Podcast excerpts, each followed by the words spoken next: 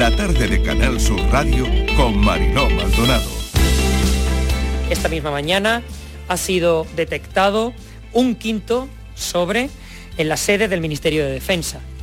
El envío ha sido interceptado poco antes de las 10 de la mañana en el filtro de seguridad del Ministerio, que lo ha comunicado inmediatamente a los servicios de seguridad de la Guardia Civil. Andalucía es una de las regiones más competitivas en producción de energía limpia en Europa y probablemente a medida que vaya pasando el tiempo en gran parte del mundo. Andalucía se va a convertir en tan solo unos años la comunidad autónoma con mayor generación de energía renovable de España y pronto también de Europa. Es una solución para aliviar la tensión y para restaurar, cerrar la fractura social que se ha producido por la mala ejecución del plan. Y ahí la ministra está absolutamente cerrada, en una posición inmóvil. Todos los centros tienen un plan de alta frecuentación y van a ir activando los recursos de acuerdo a las necesidades, con lo cual a los padres, a las madres, tranquilidad. Los bebés lo que tienen que tener es el menos contacto posible con otros bebés o con mayores que puedan transmitir otra infección respiratoria y eh, distancia de seguridad y el aislamiento de esos menores, que al final va a ser la, mejor medida de protección.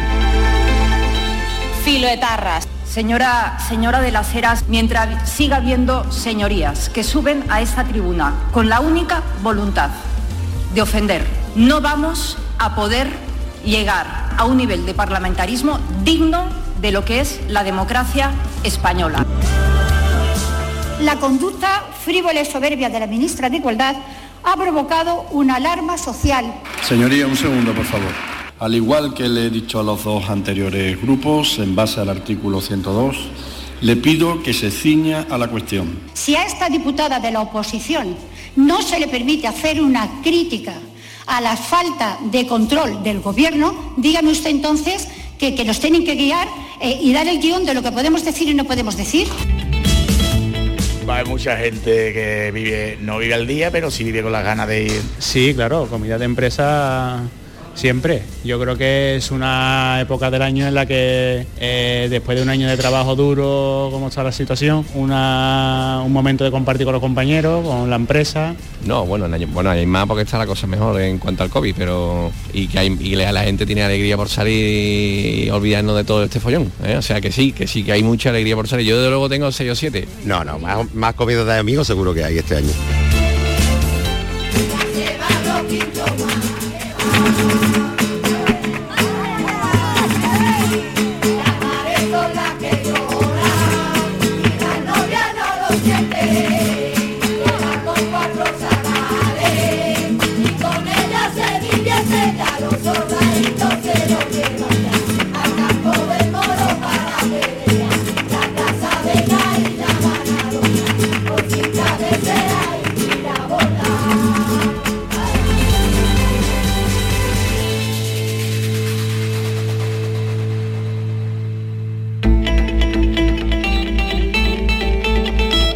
La tarde de Canal Sur Radio con Mariló Maldonado.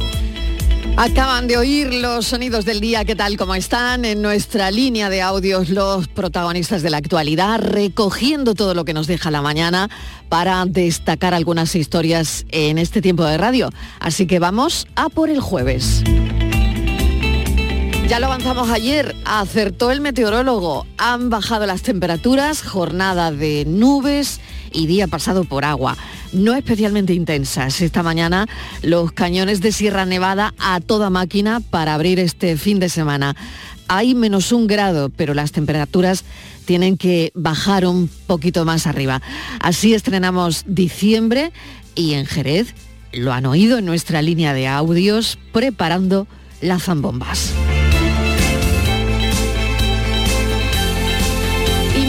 Tratando de asimilar un dato a esta hora, el de los suicidios entre menores, que dice la Fundación ANAR, que se han multiplicado por 25 en la última década.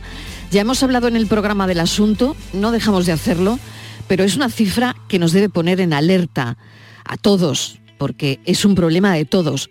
Seis de cada diez no han recibido tratamiento y quien lo ha recibido no lo valora bien Así que esto no va bien. La Fundación ANAR nos indica hoy, en un estudio, que se ha multiplicado por 25 en la última década los suicidios entre menores.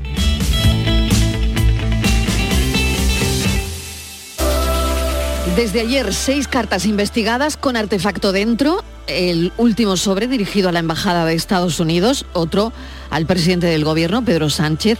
Sánchez también ha recibido un sobre, otro a Margarita Robles. Los envíos tienen características similares. Los investigadores están analizando las conexiones entre los envíos que tienen una supuesta relación con la guerra de Ucrania. La Audiencia Nacional lleva toda esta investigación por posible delito de terrorismo, pero de momento no se eleva la alerta terrorista. Foco, el Pleno del Congreso, muy, muy intenso. La reforma del delito de sedición que dará un paso más. Esta tarde llega a la Cámara. El ambiente no es bueno, el ambiente no ha cambiado. Todo muy crispado en la calle. Ya lo han visto también, concentración en la puerta del Congreso de senadores y diputados populares en una imagen insólita exigiendo la dimisión de la ministra de Igualdad, Irene Montero.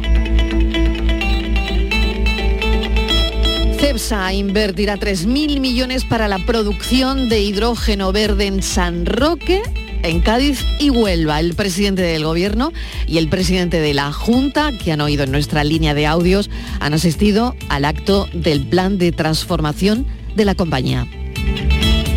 Hemos sabido también que Navantia firma con Arabia Saudí un acuerdo para construir cinco buques en San Fernando, en Cádiz. 7.500 empleos supondrá el impacto. Y ahora voy a tratar de explicarles algo que ya no es ciencia ficción, es una noticia. Piensen en, en dos agujeros negros en el espacio. Si estuvieran interconectados, bueno, pues sería a través de un puente.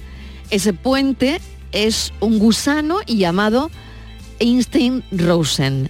En teoría es un atajo a través del espacio y el tiempo, como si dos galaxias, años luz de distancia, pues sí, como si entre las dos hubiera un camino. Y si pudiésemos entrar, pues probablemente por ese puente no llegaríamos al otro lado porque seríamos destruidos porque el agujero se estira y se contrae. Bueno, eso es lo que sabíamos hasta ahora, pero un estudio ha demostrado teóricamente que sí hay posibilidad de pasar de un extremo a otro. Lo ha hecho un equipo de científicos de Google en Estados Unidos que han logrado crear por primera vez un agujero de gusano virtual que ha conseguido, y esto es lo bueno, teletransportar una cantidad muy pequeña de información entre un agujero y otro, entre los dos extremos de este túnel cuántico.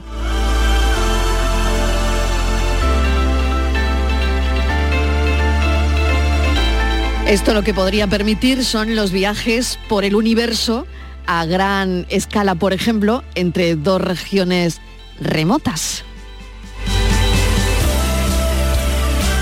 Bueno, esto es ciencia ficción, casi de película y de películas. Vamos a hablar, se han cumplido las previsiones de las nominaciones a los Goya. Ha dado sorpresa, ha dado la sorpresa Cerdita, pero las películas con más nominaciones a los Goya 2023, Asbestas con 17 nominaciones, Modelo 77, que ahora hablaremos con Alberto Rodríguez, 16 nominaciones, Alcarrás con 11, Cinco Lobitos con 11, Cerdita con 6, Los reglones torcidos de Dios con 6, En los márgenes con 5, Irativ 5, Mantícora 4, La maternal, que estuvo aquí su directora, La piedad y Un año, una noche, tres nominaciones.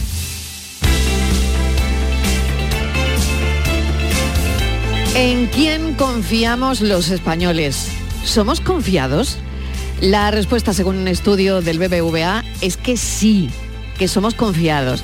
En una escala del 0 al 10, damos un 5,3 a, a la gente, lo que podemos confiar en la gente.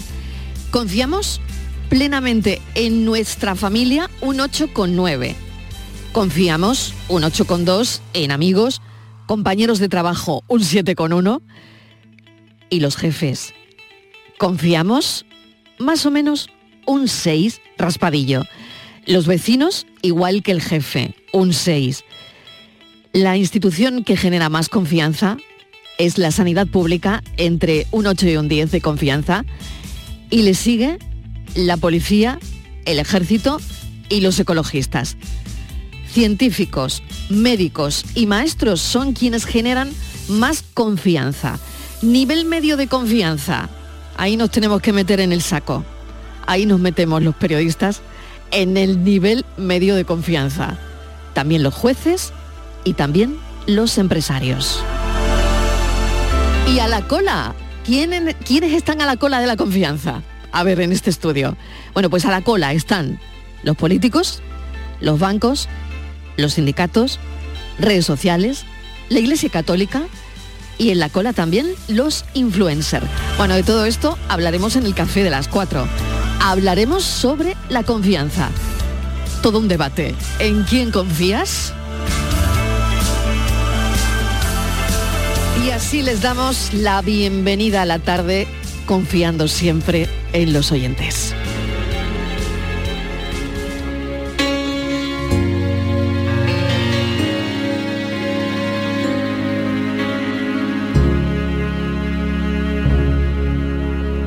Yesterday you came to lift me up as light as straw and brittle as a bird. Today I weigh less than a shadow on the wall, just one more whisper of a voice unheard. Tomorrow,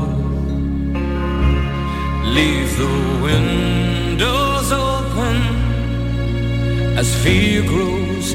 Please hold me in your arms. Won't you help me if you can to shake this anger? I need your gentle hands to keep me calm.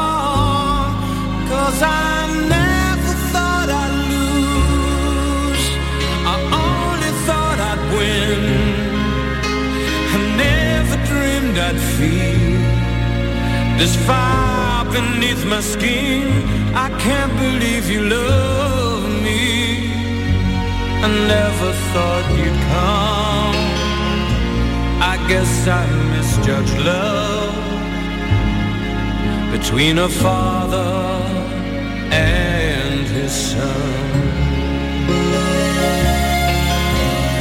Hoy hemos elegido esta canción de Elton John, habla de la compasión, del perdón, de la honestidad, del miedo, de la rabia, habla del amor.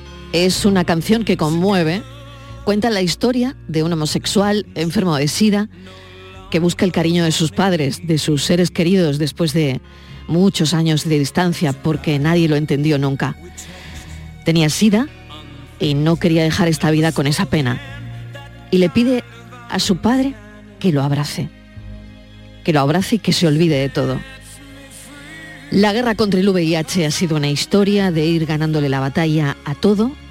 Todavía no se ha encontrado una cura, pero los tratamientos antirretrovirales han conseguido que el diagnóstico por infección por VIH no sea ya esa sentencia de muerte de los años 80. Si te medicas y te tratas, se vive. Los pacientes viven. 14.000 personas toman el tratamiento en España, la famosa pastilla contra el SIDA. El triunfo parcial contra el virus es verdad que nos deja muchas preguntas. ¿Cómo va a ser el futuro? ¿Cómo va a ser el envejecimiento de los supervivientes? ¿Cuál es el peaje de convivir con el VIH todavía? ¿no? Bueno, todas esas son las preguntas, pero se ha avanzado mucho, aunque todavía no haya una cura. Le hemos puesto a todo esto una banda sonora que es esta canción de Elton John, la última canción.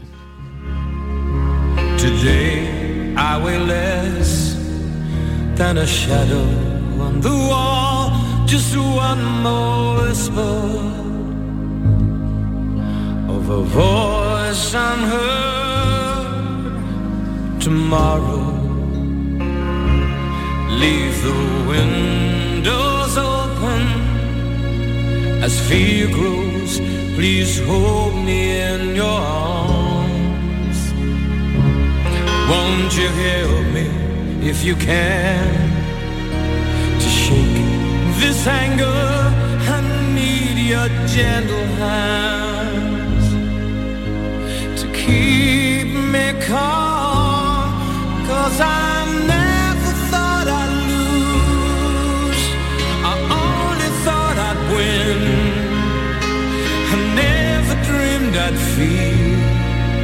This fire beneath my skin. I can't believe you love me. I never thought you'd come. I guess I misjudged love between a father son.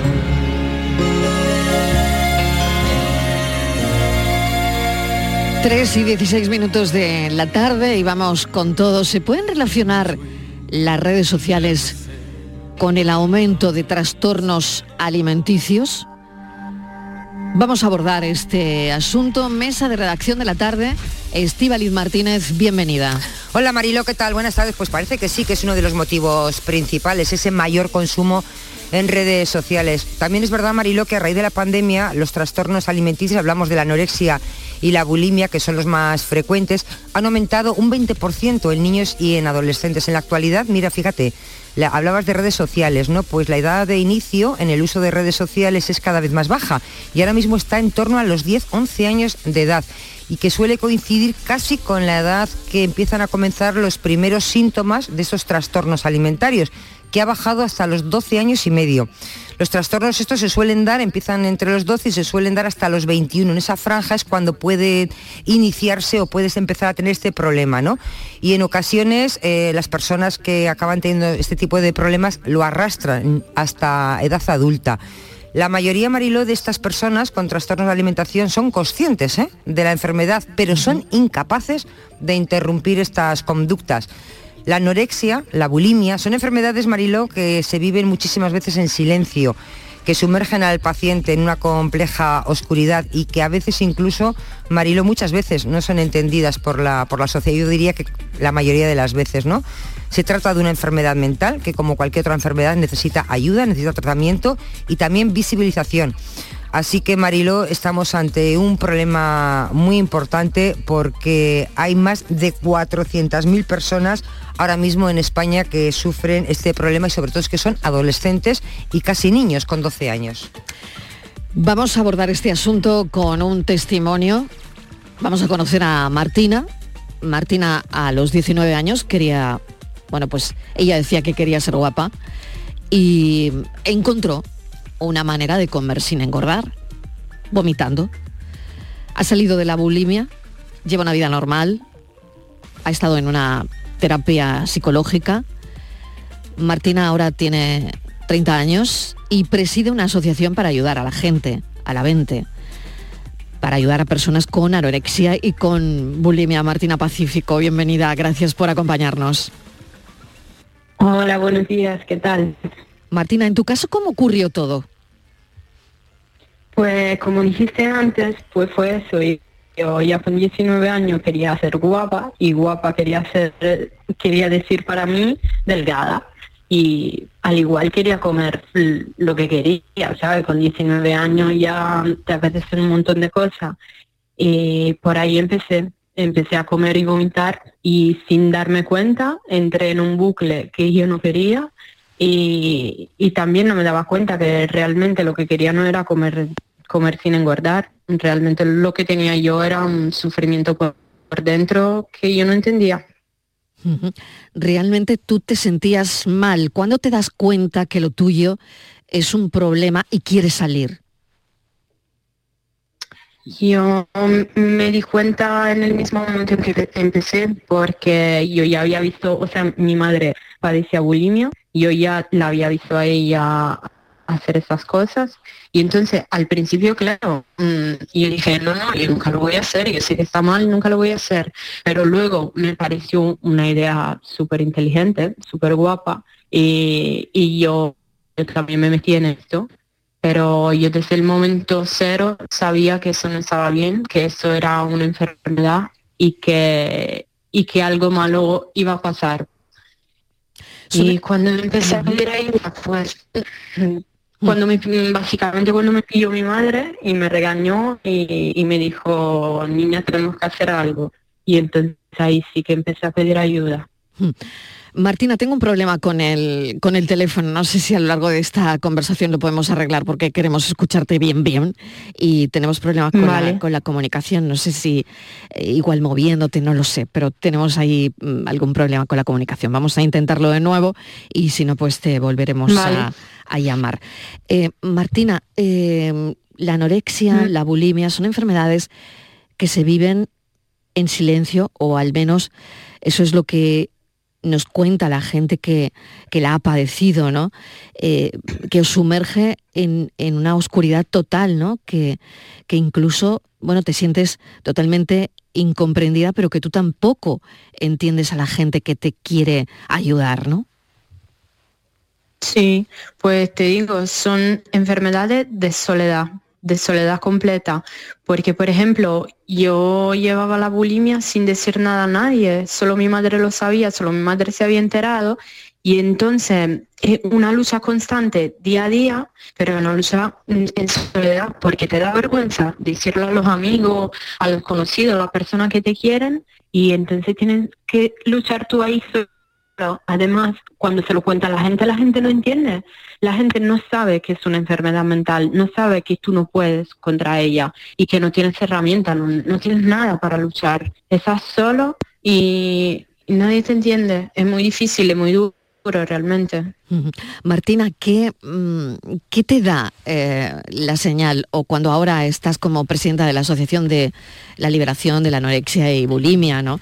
Em, cuando eh, mm. te llegan personas con, con este trastorno, eh, ¿tú dirías que hay un, un patrón común? Sí, Mm, hay muchos patrones en común en realidad. Eh, primero, somos personas muy exigentes con nosotros mismos por algún motivo. O sea, por ejemplo, eh, en mi caso, porque mi madre me crió exigiéndome mucho. Entonces nosotros somos personas que quieren la perfección en su vida y claro, no puedes alcanzarla y te frustra. Además, somos personas muy sensibles y en muchos casos el patrón común es la falta de autoestima que tenemos. Esa falta de autoestima es lo que relacionas directamente luego con la comida. Sí, hombre, no que la relaciones directamente es que tú intentas eh, sustituir o mm, yo qué sé, eh, solucionar esa falta de autoestima con, mm, con la comida. O sea, el problema lo, lo mueves a la comida pero realmente el problema está dentro de ti mismo. Eh, ¿Se relaciona esto con las redes sociales? Cada vez lo oímos más, que el aumento de estos trastornos, anorexia y bulimia, tienen directamente que ver o están muy relacionados con las redes sociales. ¿Qué piensas, Martina? Totalmente, totalmente. Eso de las redes sociales es un desastre. Es un desastre porque la gente sigue aún más enganchada a las redes sociales, no se da cuenta que la vida está fuera de ahí y no se da cuenta que lo que todos ponen en redes sociales es todo mentira. Es todo mentira, la gente solo pone la foto y no sé qué de cuando está feliz, pero no ponen una foto llorando, no ponen la foto de cuando despierta por la mañana con las ojeras, pero la vida es todo eso. La vida es cuando eres feliz y cuando estás triste. Y además, todas las fotos que están en redes sociales, la mayoría tienen filtro, no son de verdad, mm. que no todos tenemos ese cuerpo que lucimos en redes. ¿Y esto crees que de alguna manera está llevando a la gente joven eh, a un pozo, no? Sí, porque la gente, la gente joven sobre todo, que sabe que está desarrollando su personalidad, se obsesiona con lo que ve en las redes sociales, piensa que eso es lo mejor y que eso es lo que tienen que alcanzar y entonces quieren alcanzar algo que no es posible, que no es real. Y claro, les frustra y, y- y se meten en esas cosas. Estivaliz, no sé si tienes Sí, alguna cuestión más. eh. Martina, hola, buenas tardes. Yo quería hacerte dos, Mm, dos hola. preguntas. Una, eh, dices que tu madre, bueno, que era muy estricta o muy exigente, ¿no? Contigo. Eh, ¿Tu madre eh, Sí. tuvo bulimia? Sí. Tuvo bulimia y quizá, no sé, tú ya sab- y tú los y tú lo sabías, ¿eras consciente de ello? Sí, yo me di cuenta con 11 años porque la pillé. Claro. Que, que quizá- quizá fue, no sé, quizá te llevó eso. A veces las madres, es- no sé, sin querer somos, en este caso, un mal ejemplo, ¿no? Para, para luego que nuestros hijos hagan lo mismo y tú en esa exigencia, pues quizá decidiste hacer lo mismo. Y no sé, dices también, he leído que, Martina, porque eh, que eh, eres italiana y vienes a España para hacer Erasmus y que fue venir a España y que esa fue tu, tu salvación. Quizá fue, porque si en Italia lo te habías intentado, eh, habías estado en tratamiento unos años y creo que no lo conseguiste, si fue venir a España y fue cuando realmente fuiste consciente del problema y te pusiste, bueno, y, y- y conseguiste superarlo, ¿no? Quizá fue eh, alejarte de ese entorno en el que se te había eh, manifestado, habías desarrollado la bulimia cuando que viene bien, ¿no? Quizá alejarte de ese entorno, irte como hiciste tú y venir a España. Sí, eso también me fue súper bien, o sea, eso también me salvó porque yo dejé, o sea, dejé atrás muchos problemas. Claro que los problemas te siguen, pero cuando no estás en ese entorno que un poquito, no te digo tóxico, pero por ahí vamos, y entonces me liberé de todo eso y, ya pude seguir con mi vida sola, ¿sabes? No tenía que, porque mm, yo desde pequeña mm, me preocupaba por toda mi familia y entonces ya alejándome y viniendo aquí sola ya no tenía los problemas de mi familia enfrente y entonces podía pasar de eso y podía pensar en mí. Martina Pacífico, te agradecemos enormemente que nos hayas contado tu historia, que a su vez estés ayudando a todas las personas que tienen un problema parecido, un trastorno alimenticio, y te agradecemos enormemente que nos hayas atendido. Un abrazo. Gracias a ustedes, un abrazo. 3 y 27 de la tarde, enseguida hablamos del cine, después de esta pequeña pausa para la publicidad. La tarde de Canal Sur Radio con Mariló Maldonado. También en nuestra app y en canalsur.es. Aquadeus, ahora más cerca de ti, procedente del manantial Sierra Nevada, un agua excepcional en sabor, de mineralización débil que nace en tu región. Aquadeus Sierra Nevada es ideal para hidratar a toda la familia y no olvides tirar tu botella al contenedor amarillo. Aquadeus, fuente de vida, ahora también en Andalucía. La 11 presenta el nuevo Rascalink, el primer rasca que compras a tu vendedor de la 11 o en un punto de venta y que se juega con el móvil. ¿Rascar mi móvil? ¿Con la foto de mi perrita Luna disfrazada de princesa? Jamás de los jamases. No, se rasca el boleto, se escanea con el móvil para jugar a uno de los tres divertidos juegos disponibles. Y si ganas un premio, tienes que llevar el boleto al punto de venta para cobrarlo. Bueno, pero a mi Luna no la rasca nadie. ¡Guapa! Nuevo Rascalink de la 11. Gana hasta 100.000 euros mientras juegas. A todos los que jugáis a la 11, bien jugado. Juega responsablemente y solo si eres mayor de edad.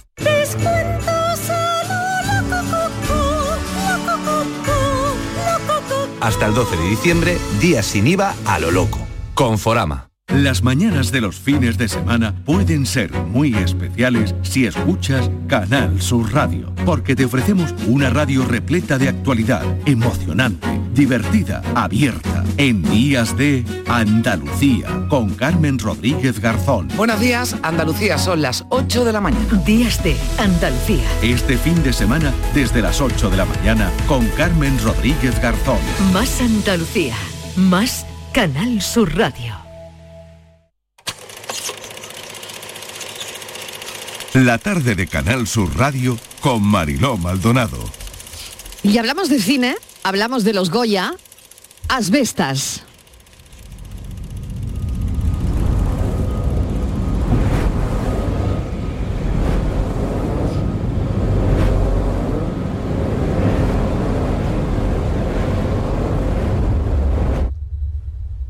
¿Tú por qué no firmaste? Dímelo con el corazón en la mano, ¿por qué no firmaste? porque esta es mi casa.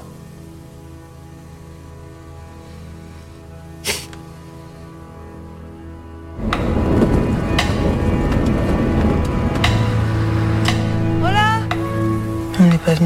La guerre. Tú sabías que los franceses, en los tiempos de antes, vinieron a conquistar. Vinieron a conquistarnos porque pensaban que éramos unos, unos tarados de mierda. El propio Napoleón le dijo. Son unos tarados de mierda. Tarados de merda. ¿Lo seguís pensando, francés? Seis doble. No, Sean. Este sitio es mi proyecto de vida, mío y de mi mujer. Cada vez que me levanto a las 5 de la mañana, me acuerdo de ti. Y ahí empieza otro día precioso. Asbestas de Sorogoyen arrasa con 17 nominaciones a los premios Goya, seguida de Modelo 77 de Alberto Rodríguez. Te acostumbras a la idea de que nunca más saldrás de aquí. Hasta que un día de repente pasa algo que te recuerda quién eras. Yo no soy un delincuente. No pueden caerme seis años por eso, no tiene sentido. Esta es mi celda y aquí se hace lo que yo digo. ¿Tú por qué estás aquí? Eso no se pregunta. 16 nominaciones, modelo 77, le siguen Alcarrás de Carla Simón, cinco lobitos, de Alauda Ruiz, de Azúa, con 11 nominaciones cada una. Los premios Goya 2023, este año, 37 edición, que vuelven a Sevilla por segunda vez el 11 de febrero, después de que se celebrara el año pasado en Valencia, vuelven a Sevilla. Nuestro hombre del cine ya está aquí, Manuel Bellido. Manolo Bellido, ¿qué tal? Hola, Mariló. Oye, qué buen día para el cine, ¿no? Fantástico. Ostras, qué, qué, qué bueno todo, Y ¿no? sobre todo para Alberto Rodríguez y compañía, porque Alberto y su grupo de trabajo, yo creo que, eh, no he hecho la cuenta, pero en los últimos 10 años es posible que sea ese grupo de trabajo eh, quien más nominaciones y candidaturas aglutina en el mundo del cine español. Es tremendo, cada vez que hace una película, eh, cada vez se ve rodeado por un montón de expectativas. Y esta vez también. Oye, ¿te parece si lo saludamos? Me parecería genial. Alberto Rodríguez, ¿qué tal? Bienvenido. ¿Qué hay? Buenas tardes. bueno, co- ¿cómo estáis? ¿Cómo estáis? 16 nominaciones, que se dice pronto. Pues la verdad, muy contento por, por lo que me toca personalmente, pero también por, por mis compañeros, por lo que decía ahora mismo Manolo Bellido, ¿no? por ese montón de andaluces y andaluzas que, que, con lo que- junto a los que trabajo desde hace 20 años y que hoy han tenido también su recompensa. Sí, La nunca, verdad es que ha sido muy emocionante ¿eh? este año, porque creo que el, que el nivel de las películas es muy notable y había como 15 películas fantásticas que podían verse recompensadas todas, vamos, prácticamente. No hay una mala, o No, sea, no, decir, hay una mala, es, alucinante. No, no hay una regular, o sea, no hay una regular. eh, Son, nos son hemos todas beneficiado del parón de la pandemia Sí, y sí. se ha concentrado toda la totalmente, calidad en estos totalmente. meses. Qué calidad, qué buen día para el cine español, Manolo.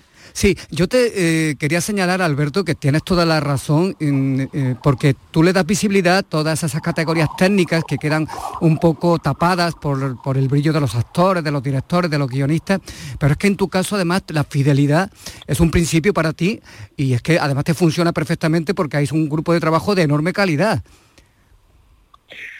Sí, bueno, son la verdad mis compañeros de siempre, ¿eh? que no hemos cambiado mucho, somos los mismos, eh, con más años, etcétera, etcétera, pero pero somos un poco los mismos.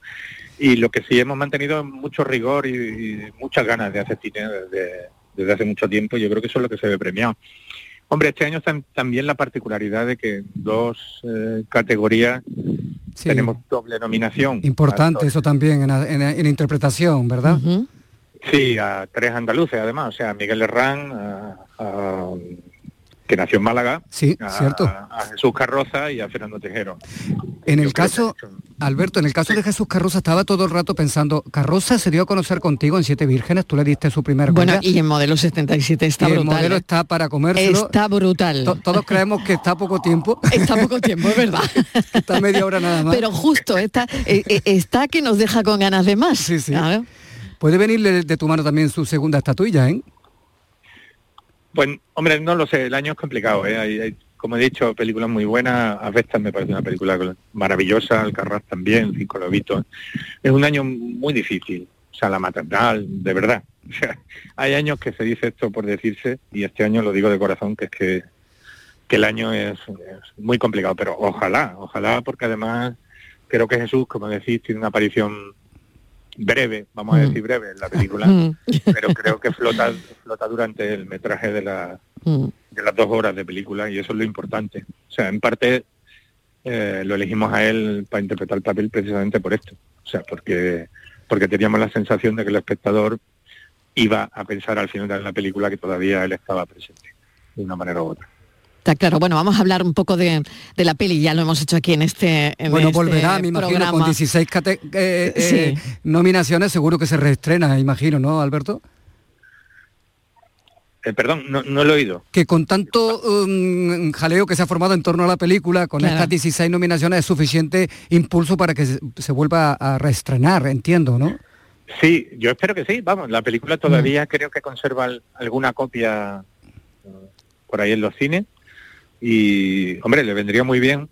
Mm, Tampoco la taquilla ha sido mala, han sido casi 400.000 espectadores, pero creo que ha habido buena parte del público al que podría interesarle esta película que todavía no la ha visto y eso estaría muy bien. Y va a tardar en, en llegar a plataformas, con lo cual creo que, aparte que, francamente, creo que el sitio para ver esta película es una sala de cine. Yo también lo creo, yo también lo creo, vamos. lo- Bueno, está muy bien lo que ha dicho, va a tardar en llegar a las plataformas. eso también está que- muy bien. que sí, porque los Que la gente vaya los al que cine. estén diciendo, no, yo me espero que... No, pues eh, No, no os mejor esperéis que porque vayas a merece verla la pena, no os esperéis que merece mucho la pena. La pena. Yo, yo quería hablar un poco de la película, es un, para quien no la haya visto todavía, sin hacer spoiler, por supuesto, es un drama carcelario de los años 70, cárcel modelo de Barcelona, donde ya nos ha contado Alberto Rodríguez en este programa, pues cómo fue todo eso, ¿no? De, grabar ahí, donde, eh, eh, bueno, la, la película es maravillosa, la explicación también lo es, la verdad. Y mm, bueno, es un joven contable que, está ahí en la cárcel pendiente de un juicio, porque supuestamente ha cometido un desfalco, y se, enfren- se enfrenta a una pena de 20 años. Pero ahí lo que verdaderamente se ve es cómo eran las cárceles en, en ese momento de, de esos años, ¿no? ¿Cómo eran los presos? cómo, eran los presos, cómo eran los funcionarios, cómo eran las cárceles en Sí, los sí, sí, 70, sí. Mm. En, en plena transición y cómo eh, había un paralelismo ¿no? con, con todo eso. Yo creo que prácticamente, mm, bueno, pues esa es eh, al final, Alberto, lo que habéis querido contar y qué feedback te llega de la gente. Pues la verdad es que, o sea, en general muy bueno. O sea, la, la gente va a ver la película y se queda muy impresionada de, de- en- en- entre otras cosas, de que, de que lo que contamos en la película existiera, de que ocurriera, de que esto pasara en un momento concreto, ¿no? Y luego ya los, los que tuvieron de una manera u otra que ver con, con estos hechos de manera directa, pues mm, la verdad es que la mayor parte se quedan muy emocionados, o sea, muy, muy impactados por, por, por lo que están viendo, la verdad. O sea, yo, yo recuerdo, por ejemplo, el pase, la película inauguró San Sebastián, en la última edición, el Festival de San Sebastián, y recuerdo que había un montón de gente viéndola, pero yo sabía que entre el público había uno de los, estaba uno de los presos que, que bueno, que había estado formando parte del, del- del colectivo y del grupo de, de presos que habían llevado las reivindicaciones. Y a mí lo que me interesaba es saber lo que, lo que él había pensado. Y se emocionó mucho. Y eso, mm, la verdad, a veces hay cosas que van más allá de, de los premios y de todo lo que te compensa una película, ¿no? Que, que, que este tipo de, de, mm, declaraciones tan directas, de emociones tan directas son las que realmente te marcan y, y yo por ahí estoy muy contento con lo que hemos hecho. También tenía la sensación de que era una película, una historia la que contamos en la película que si no la contábamos se iba a quedar sin contarse. Y por eso también estoy muy orgulloso. Totalmente. Es curioso porque Alberto y Rafael Cobos, que ha escrito con Alberto la película, este- esta es una historia que teníais ahí, ¿no? Eh, eh, Hace tiempo que queríais hacerla, ¿no? Hace, hace casi una decena de años, ¿no? Que os rondaba. Hace casi un poquito más. Y más incluso, ¿no? terminamos, eh, está flotando un poco en el ambiente desde que terminamos Siete Vírgenes. O sea, hace muchos años que queríamos abordar el tema. Una de las razones por las que no hemos podido es porque la cárcel modelo cerró en 2017. Entonces ha sido imposible hacerla antes. Y otra porque era una película cara, con un presupuesto complejo y hasta que no hemos tenido el apoyo de, de Movistar y de Atípica y demás, pues no, no, ha, no ha sido posible. Es curioso porque cerró en 2017, otra vez el 7, modelo 77, 7 vírgenes, grupo Sí, 7. grupo 7, es verdad. Bueno, oye. ¿Llevas lotería del- con el 7 o Sí, no, no sí, tienes ay, costumbre? vamos, totalmente, no lo sé. ¿Llevas lotería con el 7? Alberto. Bueno, yo, yo no, pero... eh, El equipo igual, ¿no? El, el equipo igual sí. Rafael, sí, sí, Rafael es excepcionalmente supersticioso, la verdad. qué bueno, qué bueno. Y, y sí, pero bueno, en este caso, en, el caso de esta película, el 7 tiene que ver con, sobre todo con, con un año crucial para, para este país, que es 1977, claro, que es el año de las primeras elecciones democráticas. Y todo lo que ocurre, ¿no? Claro, el año de la paralelismo, los claro, políticos, Exactamente, todo lo que eh, ocurre paralelamente salieron a eso en las pero cárceles. los presos comunes se quedaron dentro. ¿eh? Exactamente, y de ahí el sindicato, ¿no? La verdad es que la película eh, yo la recomiendo altamente. Mm, Javier Gutiérrez está que bueno, llega un momento dado que te tienes que mm, mm, dar cuenta de que Javier, que Javier Gutiérrez... que quiera verlo en- cerca, Sí. est- este fin de semana eso- está aquí en Málaga. ¿Ah, ¿eh? sí? Está Ah, este mira. puente, está en el Teatro Cervantes. Ah, muy bien. O sea que... También, ¿no? Sí, creo que está haciendo, creo que está haciendo unos santos inocentes, ¿no? sí, que no, no para, no para, no para. No sé, yo lo he visto hoy y la verdad me alegro mucho porque él hace un trabajo más sordo que el de Miguel, que es como Mm. más evidente, pero creo que, que en parte uno brilla gracias al otro. Y fíjate, es, es muy bonito. totalmente de acuerdo. Y, y fíjate, Hayan reconocido los dos trabajos. Claro, queríamos eh, comentar ¿no? Eh, esas dudas que tenía Alberto Rodríguez con, con Miguel Herranz al principio, ¿no? Eh, porque me acuerdo que en una entrevista nos lo contaste, ¿no? Era demasiado Eh, guapo, ¿no? Para- para- Quizás eh, creo que se le presentó todo fornido él de gimnasio y claro, Alberto le decía, pero, pero bueno, pero ¿dónde vas? ¿Dónde vas, no? Demasiado fuerte, sí, sí. Bueno, en los 70, en fin, alguien Claro. era el campeón de arterofilia de, de España, vamos, seguramente. No, no, no creo que nadie más tuviera... un- Claro, Yo, yo creo que también claro. es un acierto enorme el haber eh, pescado para esta película a Fernando Tejero, ¿verdad? Mm. Y el papel que él desarrolla. Hombre, el papel en que hace es increíble. Pues sí, vamos, Fernando la verdad que ha sido muy un compañero estupendo y muy agradecido. Hace un rato me puso un mensaje eh, súper agradecido por haber hecho la película y demás. Yo creo que él ha hecho un trabajo estupendo, pero porque es un actor estupendo. Lo único, lo único que he hecho yo es eh, nada, simplemente indicarle el camino, que él ya sabía por dónde tenía que ir. Ay, Dios mío. Qué modestia, como siempre. Qué suerte Alberto tener- a Qué- Alberto qué aquí y a su gente, ¿eh? Qué con suerte, nosotros. qué suerte, de verdad. Alberto, mil gracias por este ratito, por habernos atendido. Es verdad que es un día muy bonito, un día de mensajes cruzados con, con todo el equipo, ¿no? Y nada, te deseamos muchísima suerte.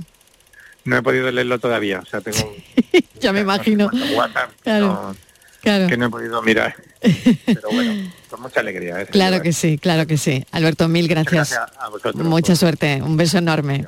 Cuídate Venga, mucho. Bueno, pues ya hemos visto Modelo 77, 16 nominaciones. Y hay más películas andaluzas. ¿eh? Sí, venga, vamos a Sí, sí, contarlas. sí. Hay muchas películas andaluzas además que están participadas por esta casa, por Canal Sur. Empezamos por La Piedad, que todavía no se ha estrenado, llegará a mediados de enero, de Eduardo Casanova, eh, que tiene tres nominaciones importantes en apartados técnicos, maquillaje, dirección artística y diseño de vestuario.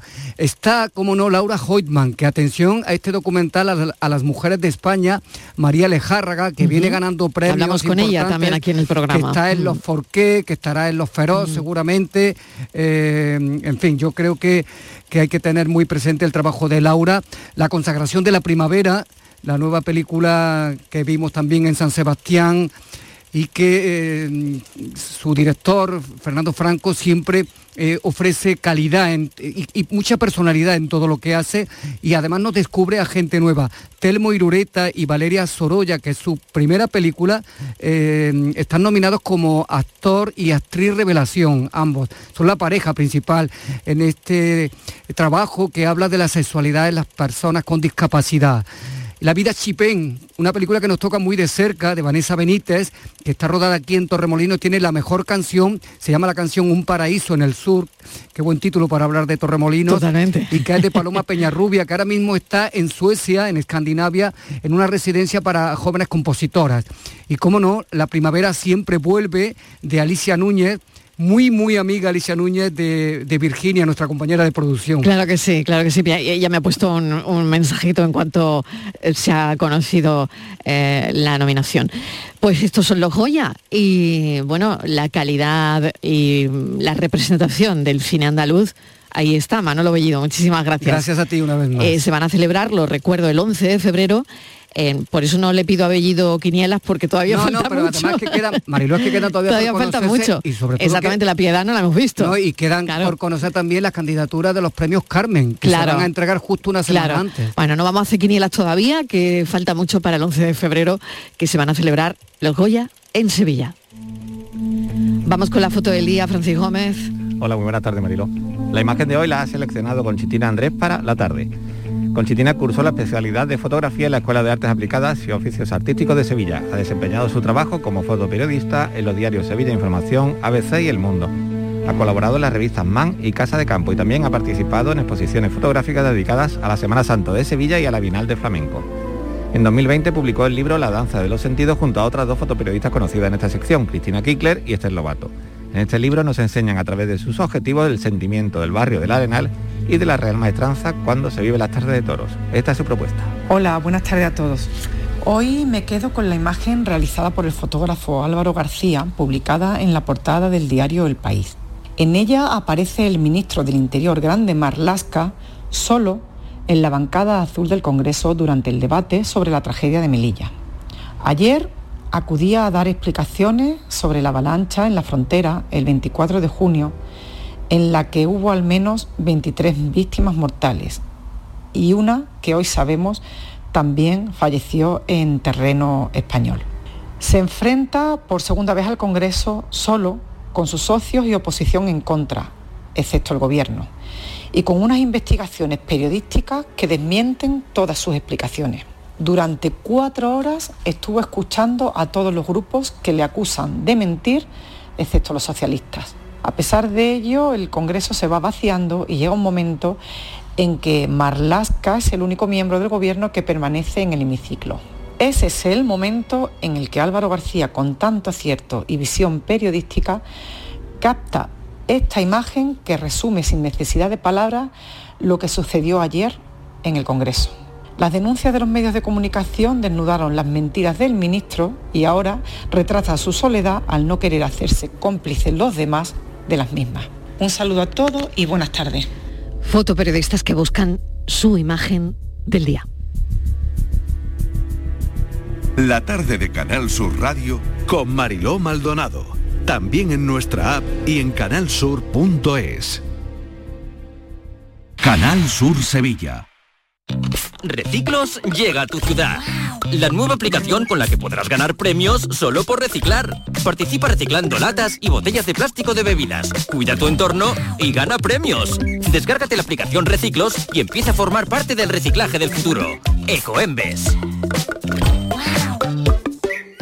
Vigésimo Mercado del Queso Artesano. Del 3 al 6 y del 8 al 11 de diciembre en el pabellón ferial de Aracena te esperan queserías de toda España para que puedas degustar y comprar los mejores quesos elaborados de forma tradicional en nuestro país. Un entorno incomparable y un sabor único te esperan en Aracena. Aracena, la ciudad de la gruta y de otras muchas maravillas. Organiza Ayuntamiento de Aracena. Es un mensaje de la Consejería de Agricultura, Pesca, Agua y Desarrollo Rural de la Junta de Andalucía. ¿Quieres comprar al mejor precio? Escucha. En Muebla y Nervión estamos de liquidación por cierre. Artículos de calidad con hasta el 80% de descuento. Sofás, colchones, muebles y artículos de decoración. Solo hasta el 30 de diciembre. Más información en el 955-184027 o en mueblaiCony.com. Últimos días. Date prisa, que se acaban. ¿Buscas una fibra óptica que te dé más? Telecable Andalucía es tu operador local de confianza. Telecable. Fibra de 300 megasimétricos por solo 14,90 euros al mes y línea ilimitada de 24 gigas por 10,90. Contrata en Telecable Andalucía. Somos punto de venta oficial de Xiaomi. Telecable Andalucía. Conecta con lo que realmente importa.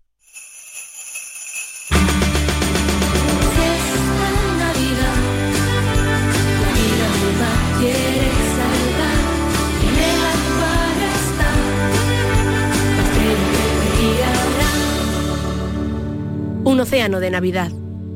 Acuario de Sevilla. Estamos deseando volver a verte en Rute. Hemos preparado anisados, dulces y chacinas con más cariño que nunca. En nuestros museos vivirás experiencias inolvidables. Rute por Navidad. Diputación de Córdoba y Ayuntamiento de Rute. La tarde de Canal Sur Radio con Mariló Maldonado. Estos son nuestros teléfonos 95 1039 105 y 95 1039 16.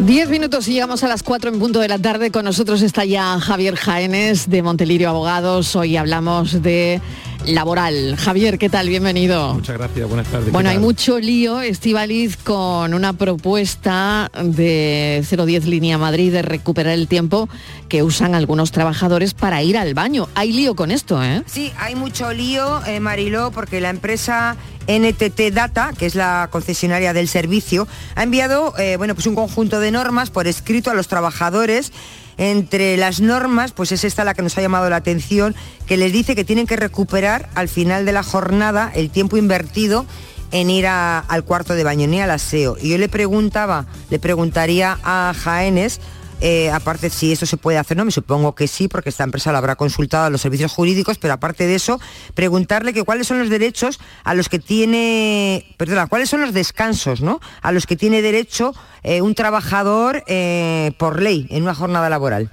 Bien, a ver, lo primero que tenemos que tener en consideración que esta medida, porque no es habitual y por eso es, No es noticia, habitual, es noticia que una empresa intente que el trabajo que están en el baño lo recuperen eh, con tiempo de servicio trabajado, esto no es normal y es una medida muy extrema y lo que no cabe duda es que es una medida extrema porque segurísimo que hay comportamientos extremos.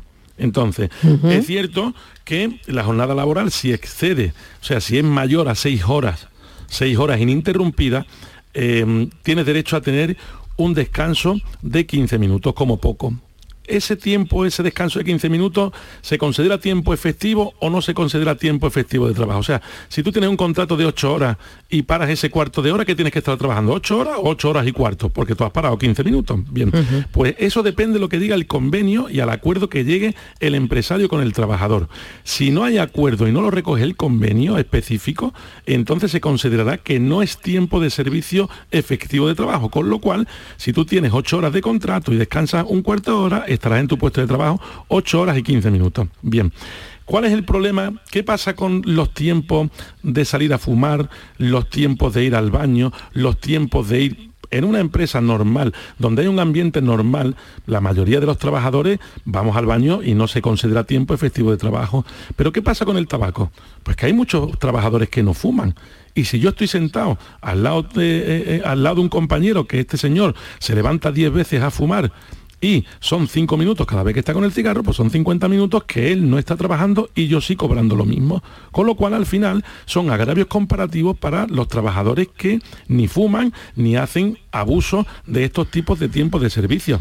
Y a nadie va a escandalizar ni a nadie va a asustar porque todos tenemos conocimiento de ir muchísimas veces a empresas, tanto públicas como privadas, estar esperando una cita y aparecer el señor o señora de turno con una bolsa del supermercado. Eso lo hemos visto absolutamente todos y lo hemos sufrido todos. Y todos tenemos un compañero, o somos nosotros mismos, los que buscamos la cita de los médicos en horario laboral, los que buscamos cualquier tipo de excusa en horario laboral, sin tener en consideración que tu faena la está haciendo un compañero y que está trabajando más tiempo que tú en muchísimos casos. Por lo cual, esta empresa, y de hecho el Ayuntamiento de Madrid se ha puesto de lado y muchísimos organismos se ponen de lado, porque saben que hay muchísimo conflicto entre los propios trabajadores y que son los propios trabajadores que cumplen los que le exigen muchas veces a las empresas que pongan estos tipos de normas y estos tipos de comportamientos para que los trabajadores, llamémosle un poquito más desahogados o un poquito más cara dura, no se aprovechen de estas circunstancias.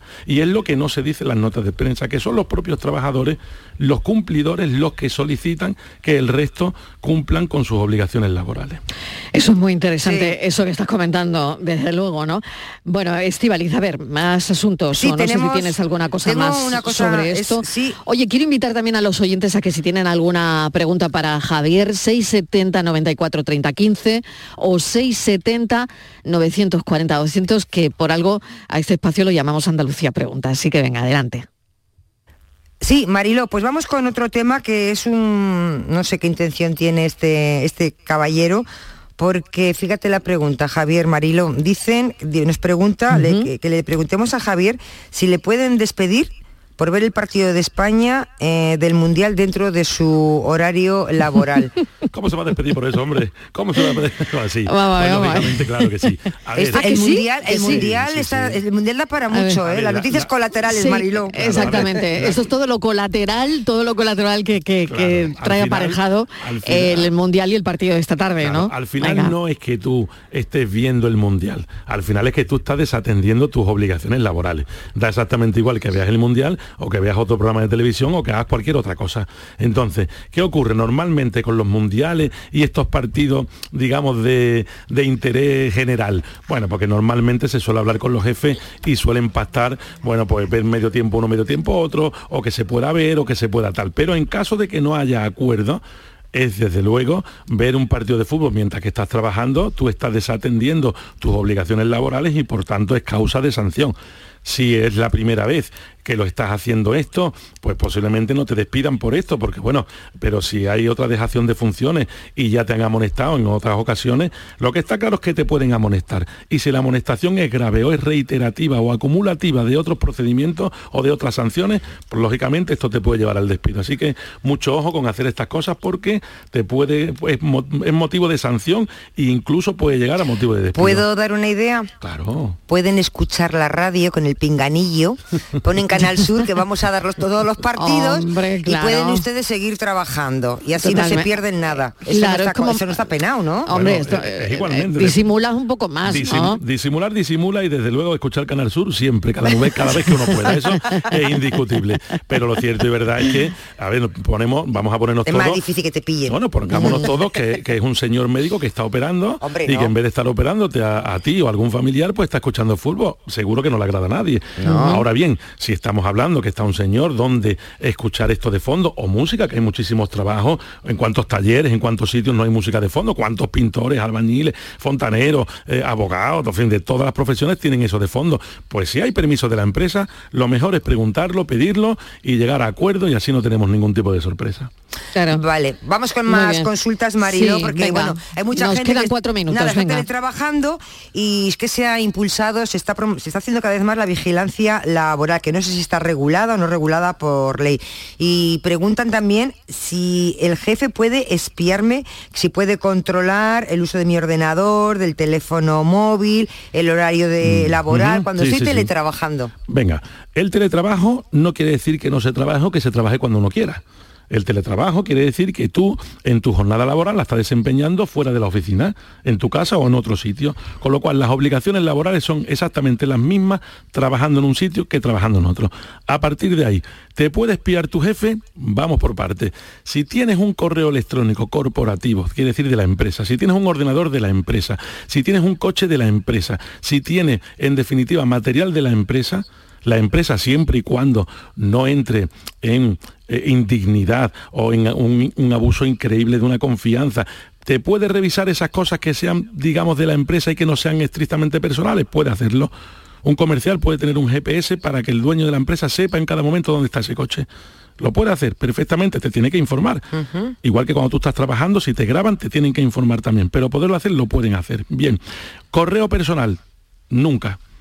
Teléfono personal, nunca. Y todo lo que sea ajeno a la empresa, el empresario no tiene ningún tipo de derecho, absolutamente ningún tipo de derecho en cotillear ni en apoderarse de datos que sean íntimos y que sean con materiales o que sean con, digamos, ordenadores personales, móviles personales y demás. Pero cuando estamos trabajando para una empresa con material de esa empresa, la empresa puede mirarte dónde has mirado tú en internet con su ordenador, te puede mirar un rastro de lo que tú hayas hecho. Ahora, cuestión distinta es que tú, por ejemplo, busques una cita médica, vamos a poner ejemplo, y que la empresa se apodere de esos datos de una cita médica que tú has hecho. Pero el hecho de tú, lo que es el acto de tú hacer otras cosas, la empresa tenemos que tener mucho cuidado porque además, Mariló, esto se usa mucho para los despidos, muchísimo mucho No ojo tenía los- ni idea, no tenía ni la menor idea. Muchísimo ojo a los trabajadores, porque al final esto se usa para los despidos. Mucho cuidado con lo que publicamos en redes sociales, mucho cuidado en el uso que le damos a materiales de la empresa. Tenemos que tener muchísimo cuidado con esos materiales de la empresa que son usados en la contra de los trabajadores como argumentos para poder despedir. Bueno, pues nada, cinco segundos nos quedan y nos quedamos con esto. Javier Jaénes, la semana que viene más. Muchísimas gracias. A vosotros siempre. Nos tomamos un café a partir de las cuatro después de las noticias.